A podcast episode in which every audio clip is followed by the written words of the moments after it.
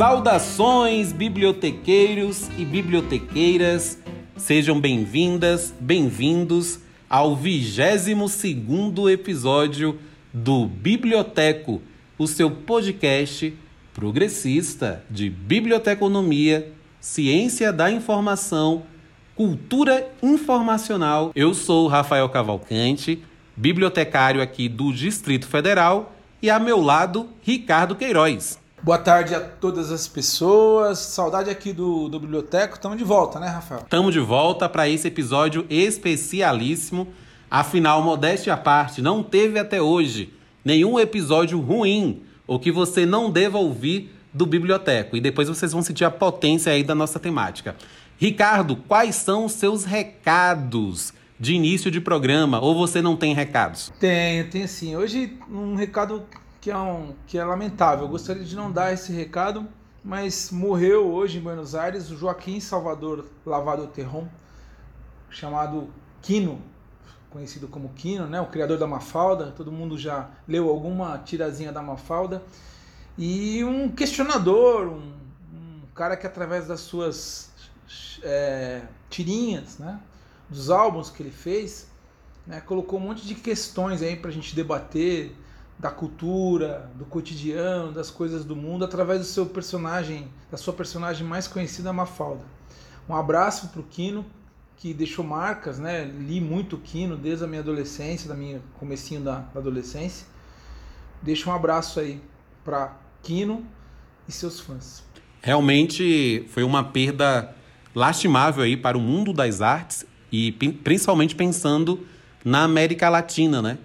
Quino, um grande reivindicador, questionador e que inspirou toda, toda, numa geração não, mas várias gerações de cartunistas, né? Que se miravam aí no seu trabalho. Mas eu sempre acredito que pessoas como Quino jamais morrerão, porque se eternizam nas suas obras. Então, um viva para nossa querida Mafalda. Bom, pessoal, hoje o recado que eu tenho é parabenizar as participantes do último biblioteco, nossa querida Andréia Souza, é como sempre elevando aí a qualidade do biblioteco, ladeada pela Judite Martins, bibliotecária nossa aqui de Brasília, e pela Gabriela Klein, que apesar de ainda ser uma estudante, é, tem uma grande bagagem para dividir com todos nós e fizeram um trabalho belíssimo falando sobre a maternidade na pandemia. Então, um grande abraço, meninas. Muito obrigado pelo programa maravilhoso que vocês nos trouxeram. Cardápio do dia. E indo direto para o que interessa, no nosso cardápio do dia, eu vou fazer a apresentação dele, nosso convidado. O convidado dessa edição é o advogado trabalhista Josevaldo Duarte Gueiros, pernambucano, assim como eu, de Garanhuns, terra do nosso presidente Luiz Inácio Lula da Silva. Ele saiu lá da, da sua cidade com apenas 14 anos. Aí morou um ano inteiro na, no interior da Bahia, Beijo Bahia, e depois fincou raízes na cidade de São Paulo, aonde ele reside até os dias de hoje. É pós-graduado em Direito do Trabalho pela PUC de São Paulo, em docência no ensino superior pela PUC do Rio Grande do Sul e em Economia e Trabalho pela Escola de Ciências do Trabalho do DIEESE. É sócio do GGL Advogados, escritório com sede em São Paulo, com ênfase em causas de trabalhadores. Seja muito bem-vindo, Josevaldo Duarte Gueiros. Muito obrigado, meus camaradas. É um imenso prazer de estar aqui com vocês nesse bate-papo.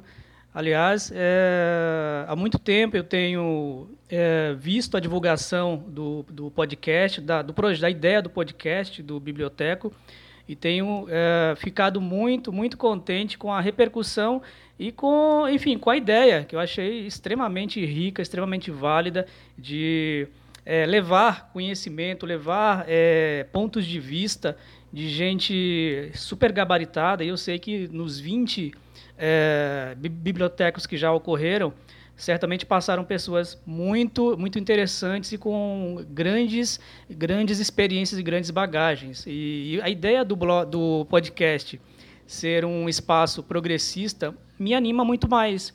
Me anima muito mais porque me faz me sentir em casa, realmente com amigos e com pessoas que partilham de ideias semelhantes, ideias é, no sentido de construção, né, construção contínua de uma sociedade é, igualitária, uma sociedade justa e buscando fins, né, propósitos solidários né, ao, coletivo. Então agradeço muito, fiquei bastante honrado com o convite e, e muito ansioso pelo momento. Então o momento é agora da gente trocar umas ideias e, enfim, e bater um papo sobre o tema de hoje. Então, muito obrigado mesmo pela, pelo convite ao Ricardo e ao Rafael. Não, a honra é da gente trazer e exatamente tenta cobrir o, o, público da nossa área de atuação, que é biblioteconomia, documentação tal, mas trazendo convidados que, que vão enfocar assuntos que não são assuntos específicos da área, mas que têm a transversalidade com a área. Né? No seu caso, Hum, as questões trabalhistas, eu acho que é de, de, forma geral o direito, né?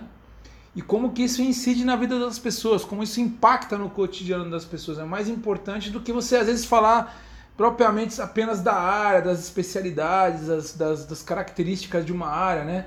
Mas sim de como na sociedade essa área pode estar inserida e como que ela recebe os reflexos das questões políticas, das questões judiciais, enfim. Então o importante é isso. E a gente fica bastante contente com a sua participação. Já se conhece da rede, né?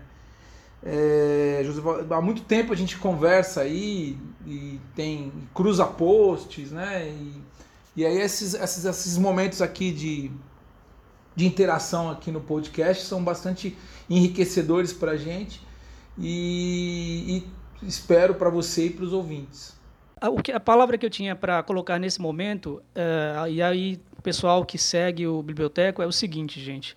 É, eu sou advogado, então milito na justiça, sobretudo na justiça do trabalho, que é a área, minha área de especialidade, e, e a vida prática, é, aliada ao conhecimento teórico, tem ensinado o seguinte, que a justiça é um instrumento de classe.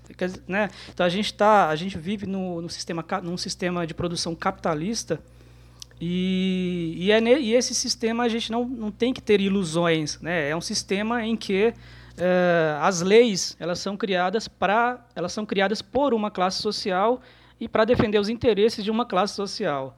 Né? Então, muito embora é, nessa sociedade não exista só uma classe social, exista a, né, a classe social dominante e a dominada, que é a classe trabalhadora. A minha atuação ela é predominante para os interesses dos trabalhadores. Então, mas eu não, eu, o que, é que eu quero dizer? Eu não me iludo com o direito no sentido de que o direito, eh, de que aquela ideia de que eh, a lei é para todos, de que todos são iguais perante a lei. Né? Existe o, o, o elemento formal da lei mas o elemento material da realidade é o que tem que nos importar nas análises reais do, da, da, da vida da sociedade. Então, uma coisa é a lei ser igual, é, né, haver uma previsão de que é igual para todos. Outra coisa é, na prática, a gente lutar para que isso aconteça. Mas, na prática, mas é, de verdade, formalmente, não é o, que ela, é o que ela reza, mas a gente tem um caminho longo para conseguir, de fato, ser iguais é, materialmente falando. Pegando um gancho do Josevaldo, a gente adentra no tema principal do nosso programa de hoje, enquanto classe trabalhadora e, portanto, dominada. Hoje nós vamos falar sobre os efeitos da reforma trabalhista que ocorreu no ano de 2017. A reforma trabalhista que foi possibilitada no exercício do governo de Michel Temer, né, pós o golpe de 2016, trouxe mudanças significativas para o ordenamento jurídico voltado à questão trabalhista brasileira, ou seja, mudanças significativas para a nossa CLT, a consolidação das leis trabalhistas. E é exatamente dentro dessa, tema, dessa temática, entender um, um, pouco melhor quais são esses efeitos, que nosso convidado, eh, Josevaldo, vai ter essa, esse momento inspirador com todos nós. Josevaldo, conte-nos a respeito da evolução da legislação trabalhista brasileira. Né? É, em qual contexto surgiu a CLT e como se deu essa evolução ao longo das décadas? E aí a explicação para essa pergunta é que houve, na, em 2017, a ideia de que a CLT tinha praticamente sido imutável desde a sua gênese, lá com Getúlio Vargas, até os dias de hoje. Pois bem, meus amigos, é, existe desde sempre, e através da propaganda oficial e não oficial é, no Brasil, a ideia de que as, as leis do trabalho eram antiquadas, eram atrasadas e que, portanto, seria necessário uma modernização, um processo de modernização. Com a reforma trabalhista de 2017, é, não foi diferente. Então, houve todo um eco no sentido de que as leis precisavam se modernizar para que o Brasil conseguisse alcançar um outro patamar na economia, um outro patamar de competitividade no mundo. E só que assim, é, isso é muito contestável, extremamente contestável, foi muito combatido, muito embora a combatividade não tenha surtido o efeito necessário para impedir a reforma trabalhista. A pergunta que a gente faz é assim: modernização para quê ou para quem? Isso a gente pode retomar em, em tópicos mais adiante. É, só quero é, realmente pegar esse gancho nessa questão da modernização e da forma como eu falei é, na minha primeira fala sobre justiça e interesses de classe, uma coisa é conectada à outra, tudo tem a ver. Né? A gente vive numa sociedade capitalista e, como sociedade capitalista, é uma sociedade de classes. E, portanto, é, como eu falei, a lei, é, os somos iguais perante a lei, é uma formalidade, é uma ficção, porque na realidade nós somos diferentes, nós somos diferentes e materialmente a sociedade é muito desigual economicamente. Na verdade, vivemos um abismo cada vez mais nesse momento da história abismos de desigualdade em que poucos têm grande parte das fatias é, dos, do, das riquezas, enquanto a maioria é, passa fome ou vive de maneira subhumana ou com muitas, com muitas necessidades básicas. Então, tudo isso está absolutamente é, conectado uma coisa com a outra. É, a reforma, a questão do, da evolução do direito do trabalho é interessante no Brasil, é interessante, mas assim, não é alguma coisa que a gente possa falar, nossa, não é, é qual é a palavra que eu posso achar mais adequada? É, uma, é algo sui generis. Não, ela tem to total relação com o processo histórico do Brasil. Vale lembrar que o Brasil é, teve a escravidão formal, contratual, até 1888, né, gente? Então, não é, não, nós não temos nenhum, nem um século e meio que o Brasil tinha a escravidão é, formal, reconhecida pelo direito, em que, as, em que pessoas eram tratadas como coisas. Né? Então, enfim, existia legislação trabalhista naquela época? Não, não existia legislação trabalhista existia né, a, a, lei, a lei do mais forte. A gente vivia no mundo o contexto da Revolução Industrial, e com esse contexto havia todos os embates, o, o, mundo da tecnologia é, surgindo e se desenvolvendo, ao passo que as, a força de trabalho, o mundo, o, o, mundo se desenvolvia, o capitalismo se desenvolvia, e com isso é, surgia a necessidade de utilização de força humana, de força de trabalho humana, para que uh, as novas formatações dentro do, do sistema capitalista é, fosse, fossem viabilizadas. Né? E aí tem toda a questão ideológica que cerca a criação das normas, tem a, os embates, tem as lutas, tem as pessoas que deram suas vidas, os trabalhadores, pra, na conquista por direitos. Lembrando que é, esse, no Brasil esse processo foi um pouco mais, mais lento e, e um pouco mais... É, é, aconteceu mais de forma mais tarde. No, no, no, mundo, na Europa, aconteceu né, desde o início, desde a meados da, do século XIX, já havia embates, lutas é, de tentativa de organização de formações sindicais. No Brasil, isso é muito mais tardio.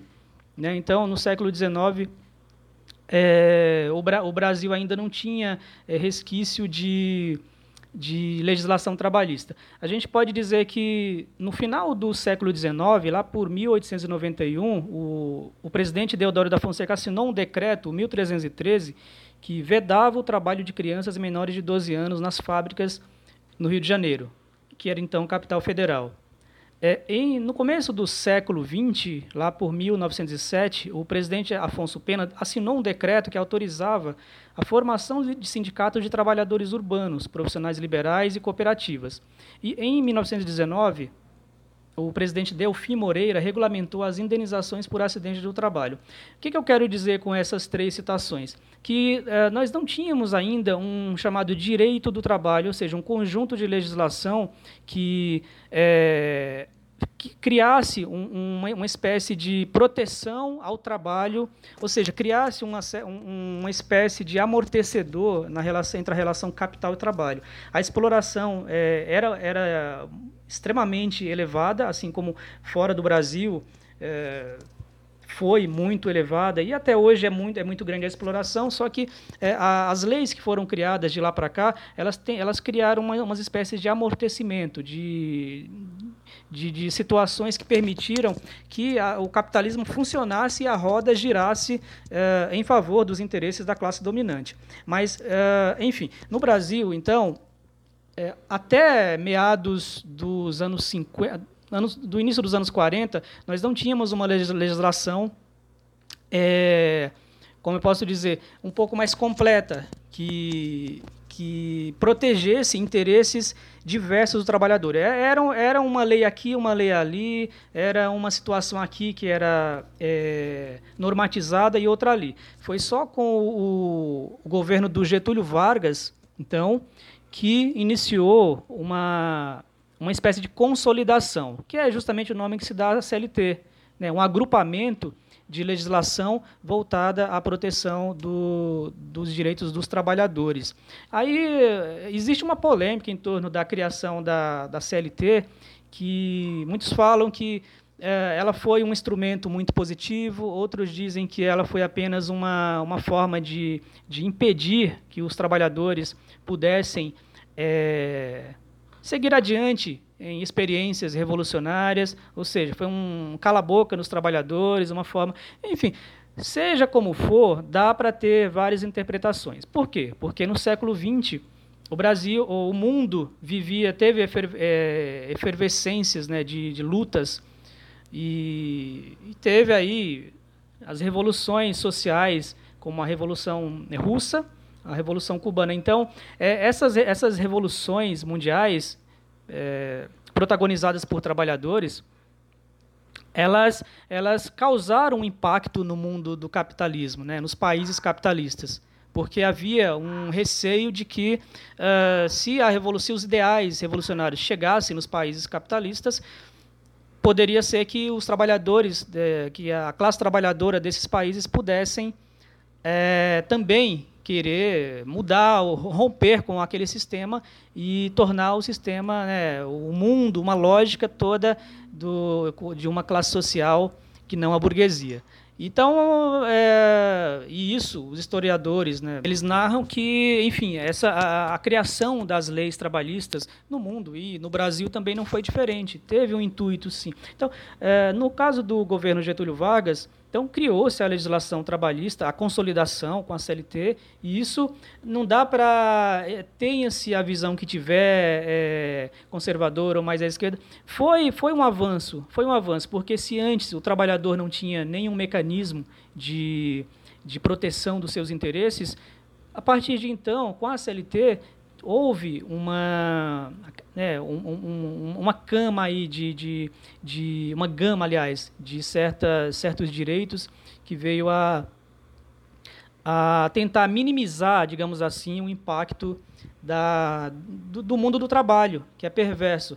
Só para ter uma ideia, né, o, o Brasil é, é, ainda, apesar de tudo, apesar de ter uma legislação trabalhista, é, é um dos países ainda que são líderes em acidentes do trabalho, em trabalhadores que morrem por conta de acidentes do trabalho. Então, assim, E, e aí vocês podem perguntar, mas gente, como que pode, né? Um país tem uma legislação, ele prevê indenizações em caso de, de acidente, prevê indenização por dano moral, prevê indenização por dano material, prevê, em alguns casos, pensionamento é, contra o causador, do, contra a, aquele que devia é, zelar pela integridade física do trabalhador. E mesmo assim, e mesmo assim acontecem, acontece muito acidente e muito prejuízo, muita morte de trabalhador. E por quê? Porque é aquela coisa, não basta só a lei, é preciso que haja efetivamente é, adesão a ela, cumprimento, fiscalização e tudo mais.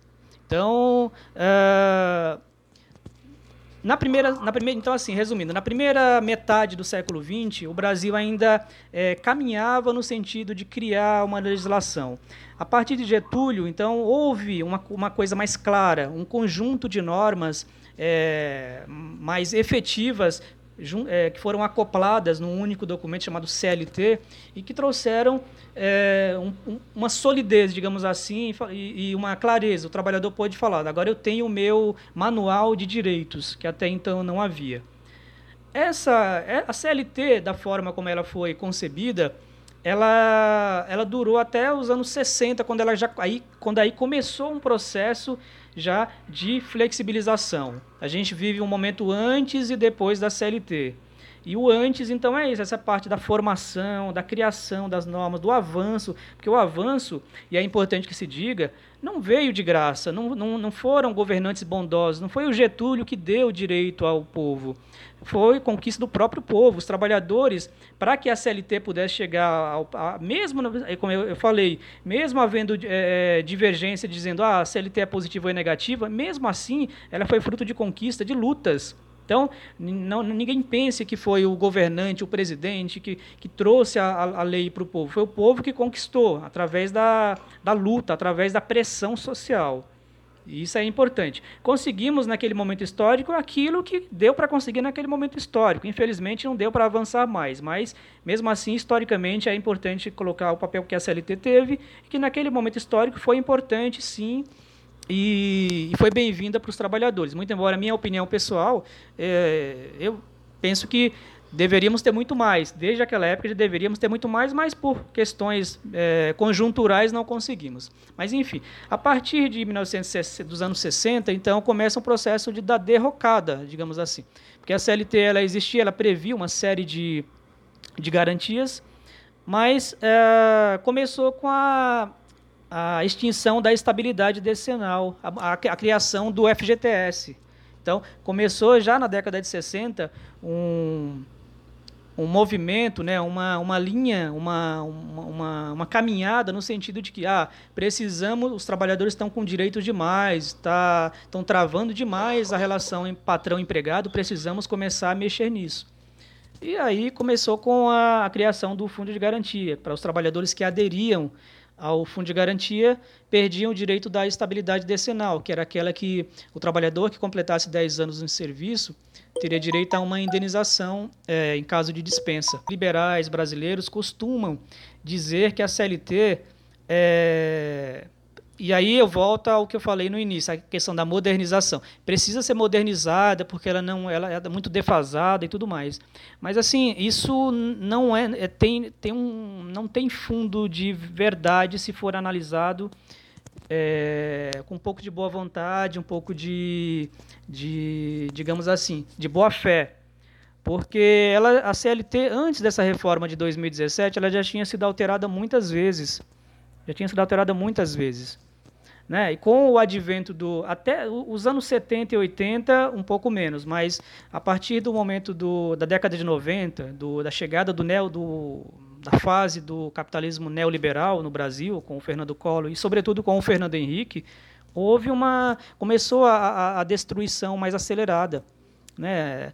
Vocês devem se recordar que durante o governo do FHC houve uma série de mudanças né, que precarizaram os contratos de trabalho. Eu me recordo muito bem, é, era estudante, mas já acompanhava o noticiário e as mudanças, que houve muita houve a criação do chamado banco de horas no ano 2000, no, acho que 98 aconteceu a criação de uns contratos por prazos determinados, extremamente nocivos, bons para o mercado, né? Diga-se. Então, assim, tem os dois lados sempre. O, o, a, o lado patronal vai dizer, ó, eu eu acho extremamente positivo porque vou poder pagar menos salário, vou poder dispensar, uh, ter uma rotatividade maior se eu quiser e tudo mais. Do trabalhador não, o trabalhador que só tem que só detém a força de trabalho para para sustentar sua vida e sua família, ele não tem saída. Então ele sai de um emprego, ele precisa de outro. Né? Então, começou naquela fase da década de 90 com, como eu falei, com o Collor, depois com o FHC, e o, o Brasil teve uma espécie de uma espécie de momento de década em que as leis do trabalho é, não foram tão destruídas na, a partir de 2003 nos governos progressistas. Mas assim, é, e aí eu faço uma uma crítica, mas uma crítica ponderada. Mesmo assim, houve a CLT ela não deixou de, de ter perdas nesse período. Não deixou de ter perdas nesse período. Só que é, num ritmo um pouco mais lento. Né? Porque é, é importante lembrar que um governo ele não se compõe apenas do.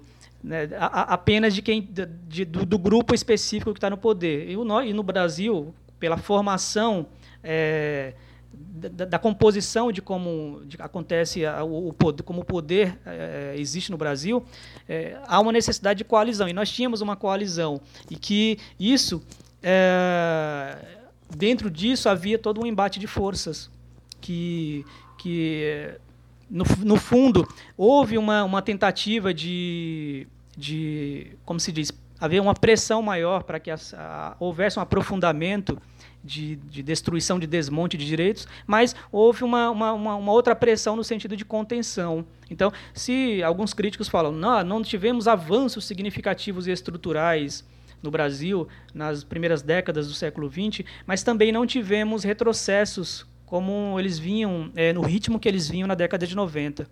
Então, é, é, importante que isso fique claro. Já, com o, como o Rafael bem colocou, com o golpe de 2016, que já vinha no, no horizonte uma, todo, todo uma, um ambiente, desde 2013, com as chamadas jornadas de junho, né, que a gente tem uma opinião muito particular sobre isso, é, começou a se formar é, um, um ambiente sombrio e totalmente desfavorecedor à, à classe trabalhadora.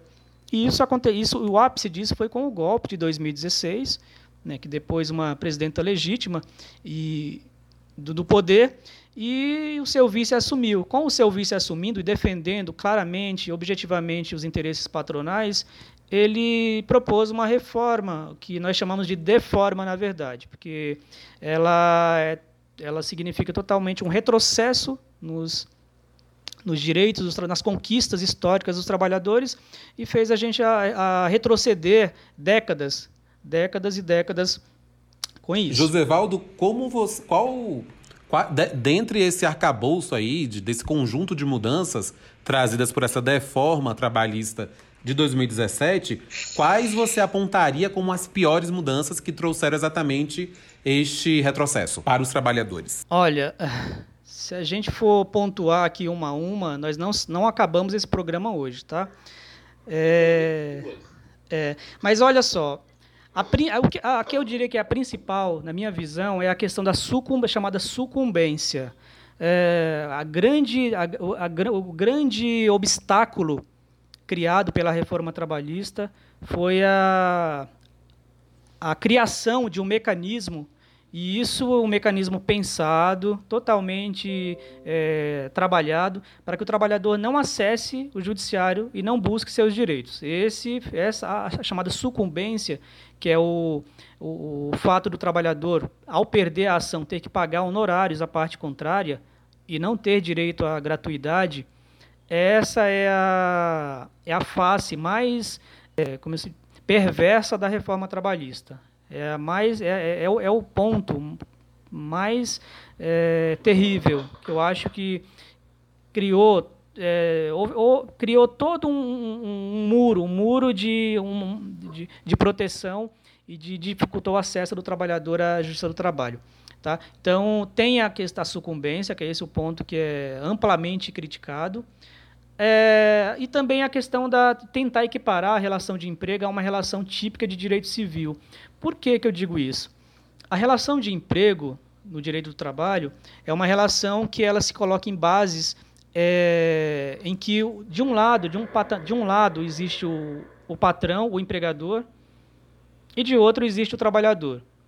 Não, existe um contrato em que o empregador ele, ele chama o trabalhador, ele contrata para prestar serviço em troca de pagamento de salário, de remuneração.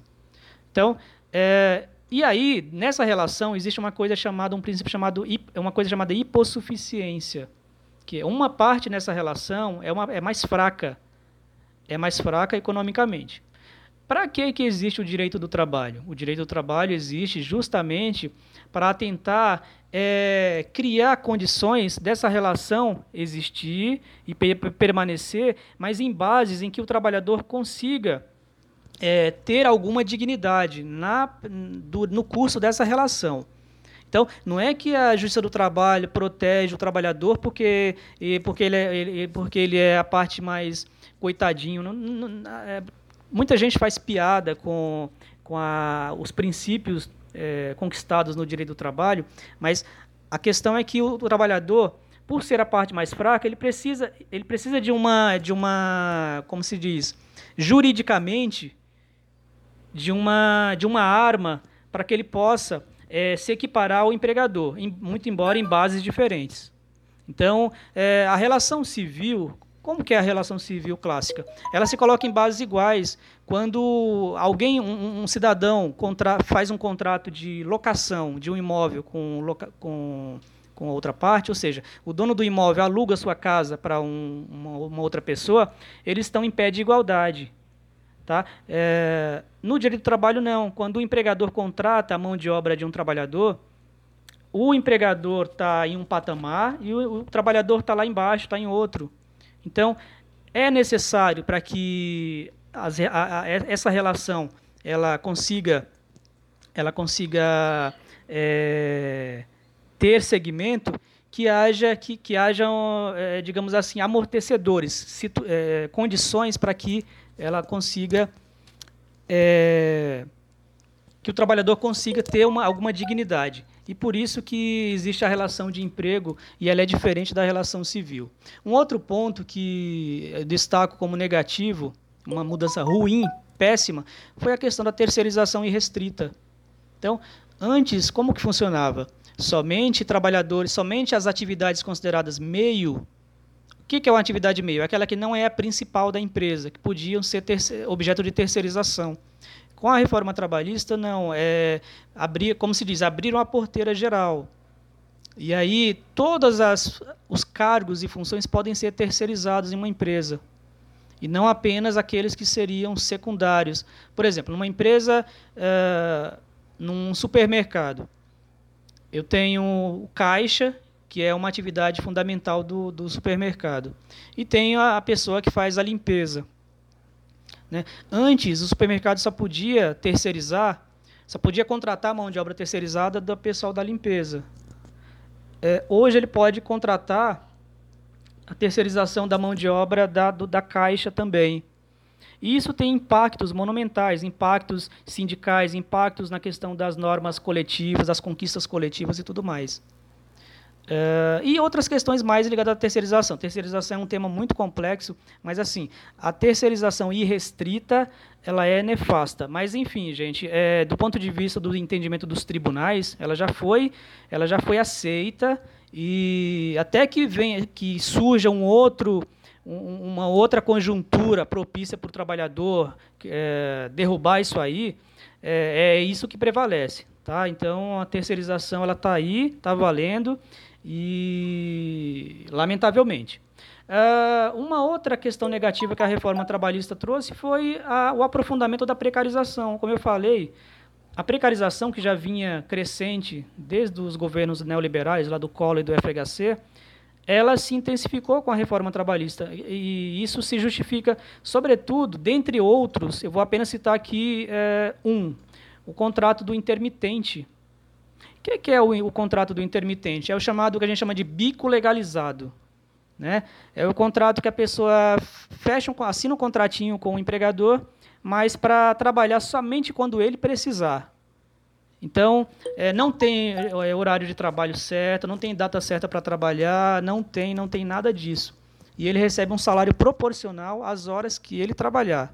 Então, ele pode ter múltiplos contratos, mas é, é, é algo extremamente inseguro, algo extremamente é, precário. O trabalhador não consegue se aposentar é, com recolhimento previdenciário numa, num, num modelo de contrato como esse.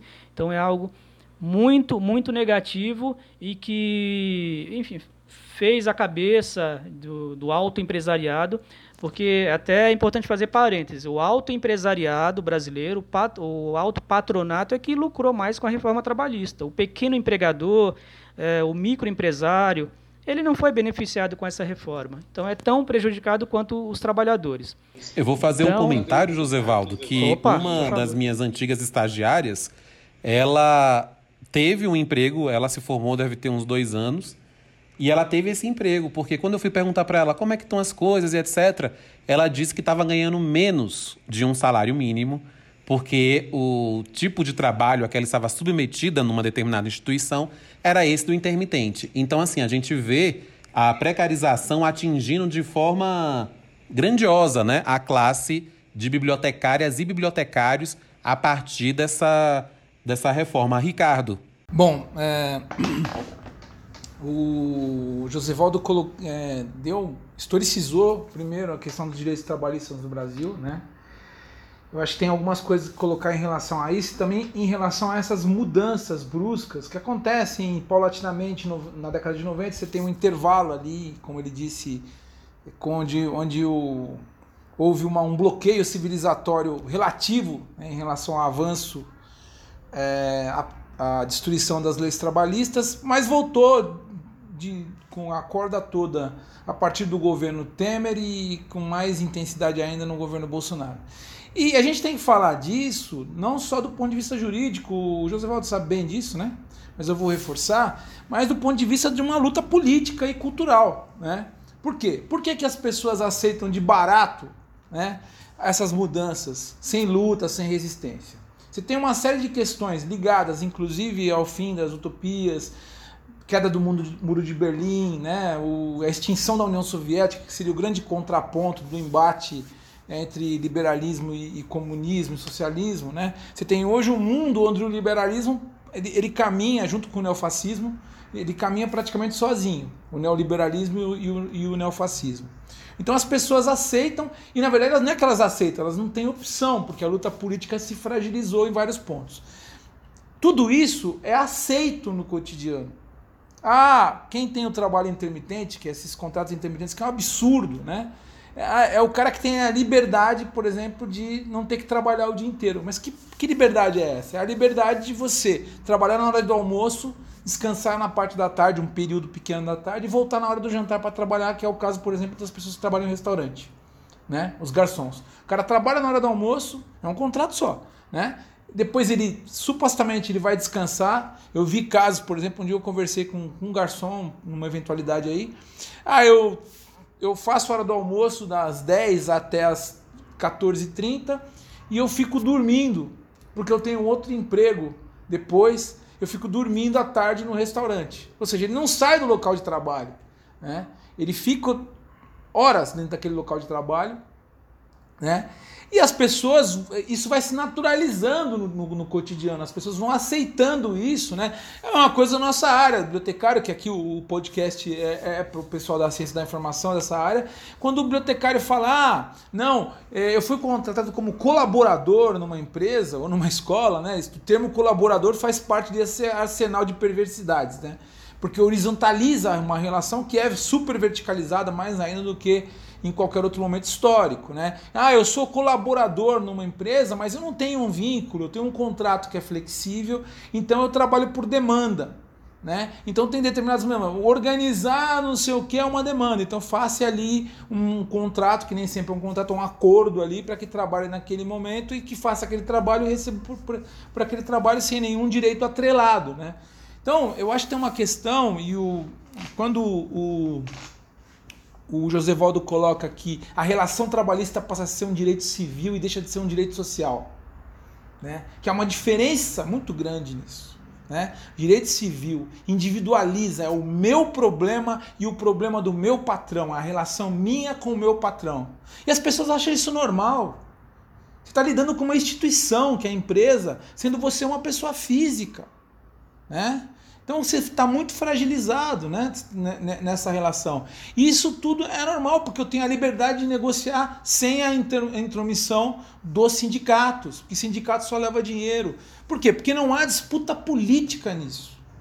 Ou seja, o elemento político sai dos direitos e sai da cultura do trabalhador, que é muito mais importante, porque a, a, a, perda ela fica não só uma perda material, como uma perda simbólica. E essa perda simbólica é muito difícil de recuperar né? só com muita luta política. Né? Então a gente sai do campo do direito e o advogado que milita na área trabalhista, o José Valdo pode confirmar isso, ele passa a ser também um cara que faz parte da guerra cultural, porque ele vai defender uma narrativa em cima de uma relação capital-trabalho que está precarizada. Né? Então não é só pontualmente, não é só. E outra, tudo isso para ajustar uma política de uma, uma lógica, né? mais do que uma política, uma lógica de exploração que faz com que o lucro dos, dos, do, do, dos empresários aumente em relação ao que ele tira da mão de obra. Né? E aí vence todas essas coisas. Ah, mas os, os lucros caíram, o mercado está nervoso, temos que, que respeitar o, o, o, teto de gastos. Né? Tem uma série de ingredientes que fazem do nosso cotidiano precarização do trabalho como uma contingência e não como um aspecto construído politicamente, né? uma realidade construída politicamente. Acho que é, que é isso. Né? O, o Josevaldo colocou muito bem. Né? Outra coisa também que quero fazer um comentário, um último, que é o seguinte. É, eu, eu cresci eu, e eu nasci no, no berço do sindicato São Bernardo do Campo. Né? Eu cresci ouvindo inclusive da própria militância sindical, né? Ah, a nossa CLT era fascista, né? Quiser a gente ter uma conjuntura propiciada pela Guerra Fria e pelo aquele embate da, da, da, da, entre guerras, né? Da segunda entre a segunda e primeira a primeira e segunda guerra mundial, onde tinha a União Soviética e os Estados Unidos em, o tempo todo se digladiando, né? A gente tivesse uma conjuntura como aquela para construir uma, uma legislação trabalhista daquele, daquele porte. A gente vai ter que lutar muito para conseguir reconquistar o que foi perdido. Né? Eu não estou falando que a, que a CLT, o José Waldo colocou isso brilhantemente, ela era perfeita. Não é, tem uma série de problemas aí. Então vamos tocar aí, Rafa. Bom, a gente já está se aproximando é, do final desse bloco, né, do nosso Papo de Botequim. Então vai a última questão para o Josevaldo.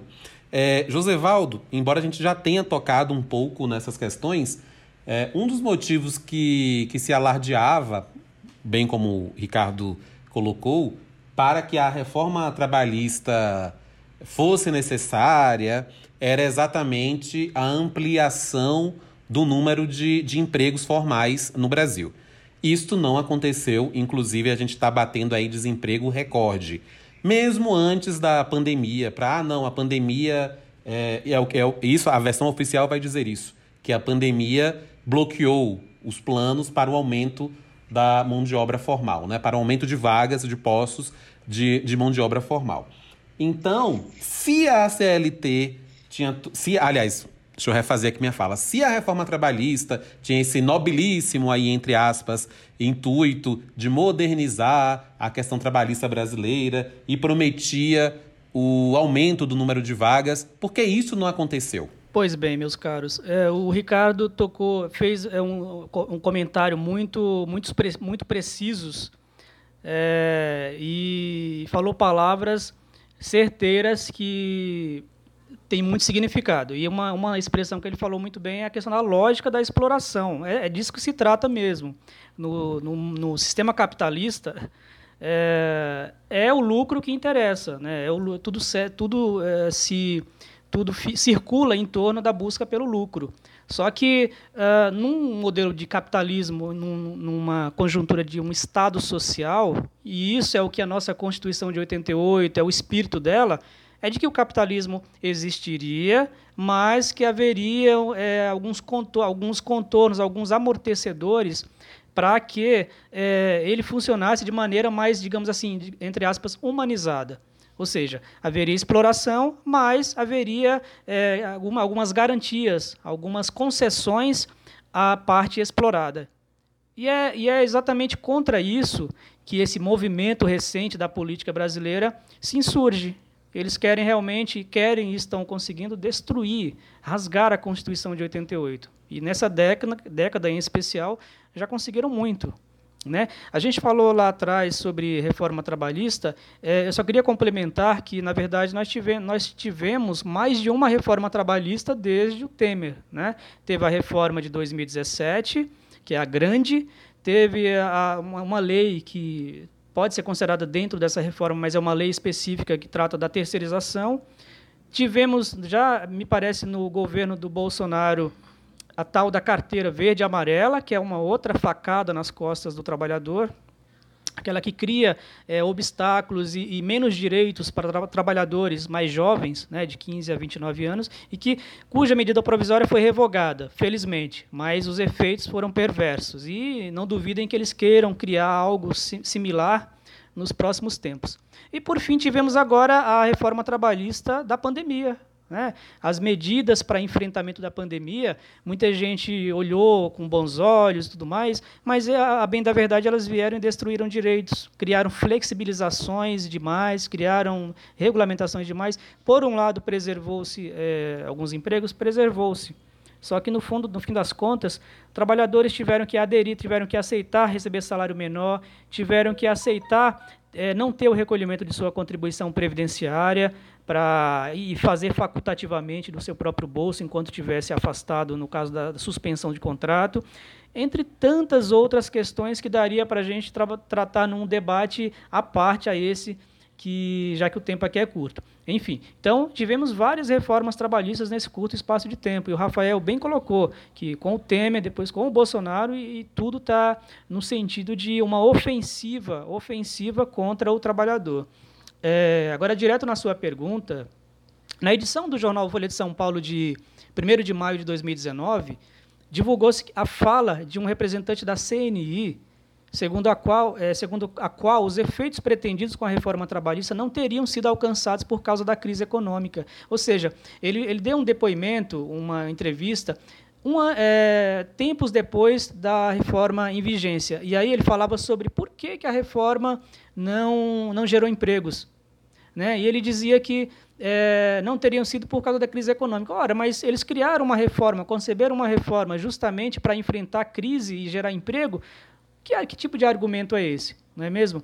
É, na verdade, é, não, a gente não pode tentar entender a questão, a construção é, do, do, dentro do lado patronal do lado ideológico, da criação e da destruição, do desmonte das leis trabalhistas, sob o ponto de vista racional, porque não dá, a gente não consegue chegar jamais a um consenso.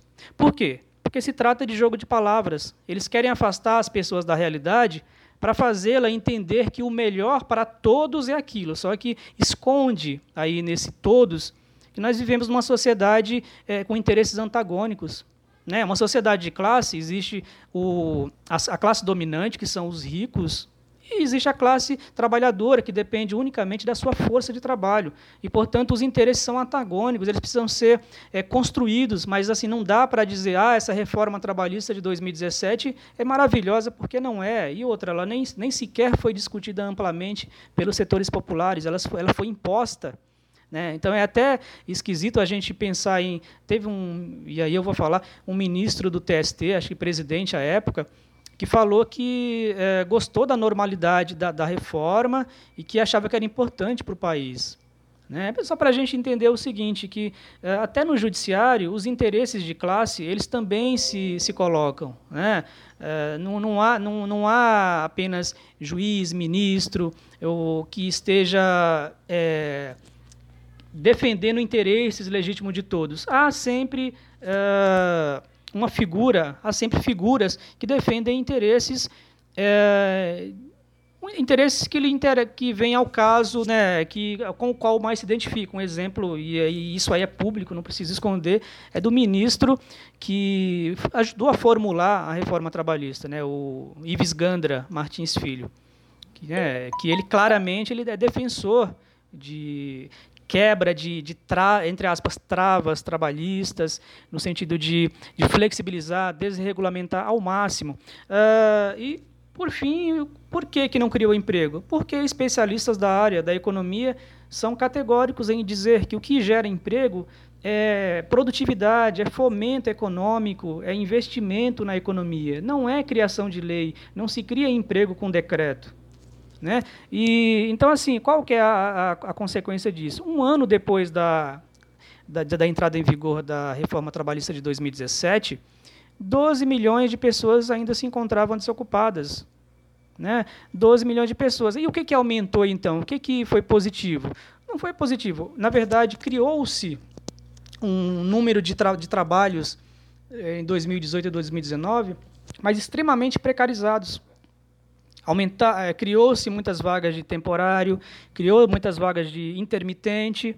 Só que os empregos é, por prazo indeterminado, contrato de trabalho longo, não foi criado.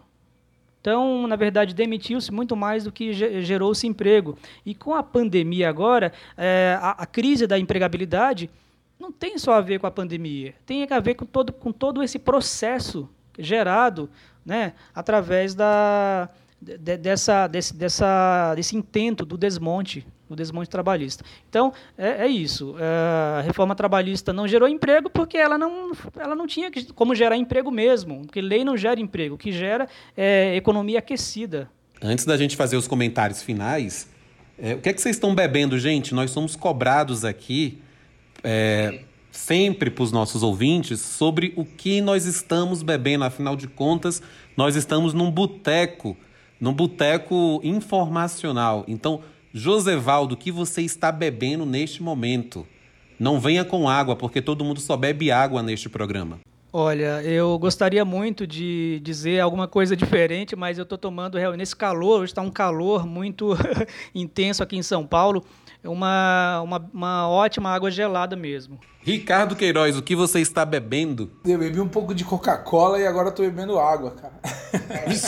Olha só, a Coca É, tô aqui em home office, né, cara? Final do home office que eu fiz aqui, não dá pra, não dá pra beber não, mas daqui a pouco eu vou beber uma aí, um negócio mais forte. É, eu tomei água para variar, porque aqui, se tá calor aqui, Brasília é a sucursal do inferno, com todo respeito e com todas as leituras possíveis disso. Mas aqui está muito quente. Também estou bebendo água, água gelada. Josevaldo, dentro dessa questão da guerra cultural que o Ricardo apontou momentos atrás, como você vê o papel da mídia na defesa dessas reformas todas, em especial da reforma trabalhista? Como você vê a, o posicionamento da mídia, já que você trouxe aí uma fala publicada no, na Folha de São Paulo? Bom, sendo objetivo, o papel da mídia é, é um papel de classe, é um papel, é, digamos assim, burguês, para usar uma, uma expressão mais clássica. Né? Porque a mídia ela posa de, ela posa de, de imparcial, mas ela não é imparcial, ela tem lado. Né? E o grande, um, o grande problema do, da classe trabalhadora no Brasil é justamente não ter uma mídia alternativa à altura, uma mídia alternativa, digamos assim, não à altura em termos de qualidade. É, existem né, mídia, uma mídia no Brasil alternativa, esforçada, é, bastante lutadora, para conseguir fazer o contraponto. O problema é que realmente condições materiais, o Brasil nós não temos ainda condição de é, ganhar a mesma projeção, ter a mesma a voz, na mesma, digamos, na mesma quantidade, na mesma altura que a mídia hegemônica. E esse é o problema. Então, assim, é, não, é, não, é, não nos iludamos ao achar que a mídia vai fazer um papel cidadão, é, de, de fazer a crítica, de fazer a autocrítica, de denunciar as mazelas de maneira é, justa e crítica. Não, ela vai defender interesses que interessam é, aos patrões. E isso se, fica muito claro no, em relação à reforma trabalhista. Foi muito óbvio, houve uma defesa avassaladora da reforma, apesar dos pesares, apesar dos, dos ecos né, da, da, do, dos representantes dos trabalhadores, do movimento sindical, dos partidos de esquerda, mas, infelizmente, eh, nossas vozes não foram ouvidas e, e, to, e tocaram o barco adiante.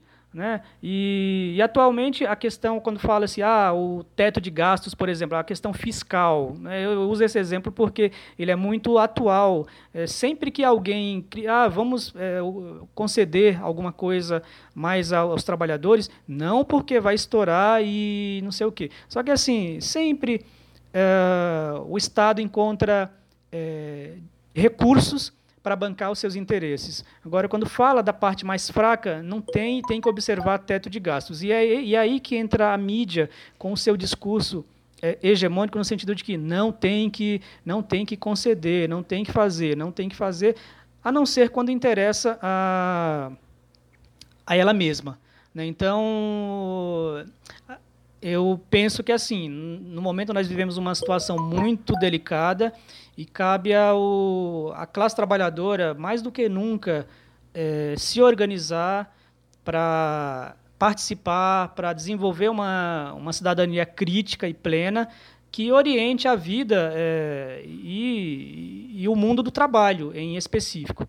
É uma tarefa árdua, porque a gente vive, no momento, né, uma, um, não diria uma contra-revolução, mas assim, é quase isso, né? É um, é um momento muito, muito negativo da história e que, mas assim, eu acho que a gente precisa tirar lições disso aqui, tirar lições importantes para conseguir dar a volta por cima e, e aprender com os nossos, as nossas limitações, com os nossos erros, aprender, é, quer dizer, é, é, compartilhar as nossas experiências com os nossos camaradas, com o, os, o nosso povo, é, no sentido de orientar mesmo, de dividir, de, de somar para a gente construir um, um, país mais justo. Ricardo Queiroz, seu arremate final. Eu acho que. Aliás, arremate já é final. Não, não tem como, e, e, quem se ilude está muito enganado, é, não compreender mesmo o desenho é, ideológico da, da, luta que a gente está envolvido até o pescoço, pensar alguma coisa que a mídia vai ter um posicionamento progressista em qualquer dessas,